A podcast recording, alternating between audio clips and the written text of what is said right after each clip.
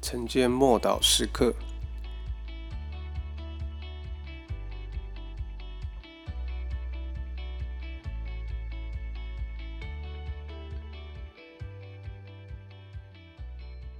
神的国好像一粒芥菜种。马可福音四章三十一到三十二节，好像一粒芥菜种，种在地里的时候，虽比地上的百物都小。但种上以后就长起来，比各样的菜都大，又长出大枝来，甚至天上的飞鸟可以朽在它的印下。种子的成长并非取决于大小，而是在种子里面成长的潜力，还有土壤的状况。芥菜种就是种子里最小的一个。却是能够产生巨大的结果。同样的，神的话一出口，便能带出惊人的结果。当我们领受神的话语，仅仅只是一句话，并且蒙圣灵向我们启示，你会发现在你的灵里面的眼睛将会看见前所未见之事。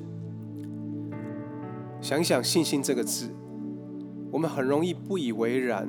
然后就匆匆的读过，因为它仿佛会引起定罪的感觉，所以有一些人实在不愿意去思想它，因为还有很多圣经中其他的子句可以默想。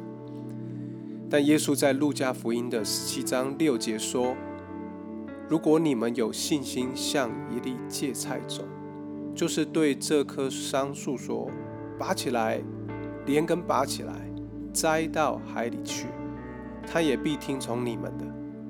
所以，小的信心也可以带出大的结果。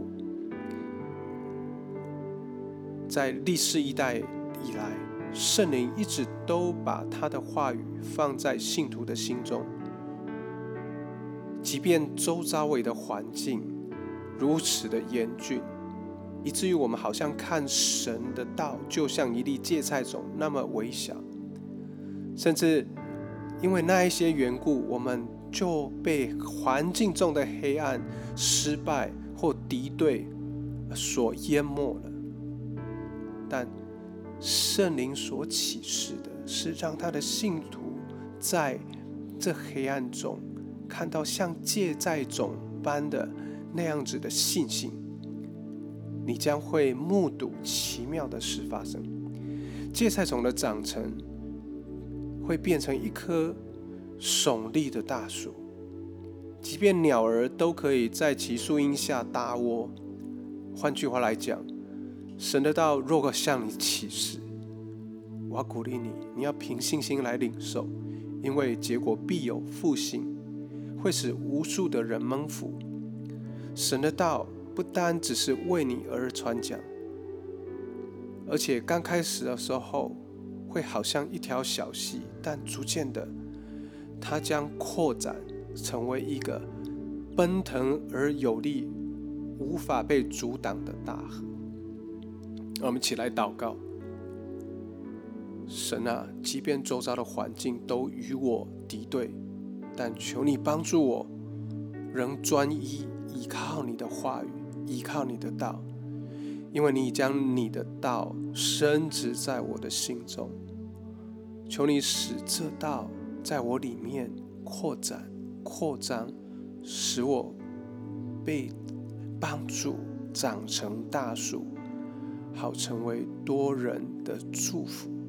奉主耶稣基督的名祷告，阿门。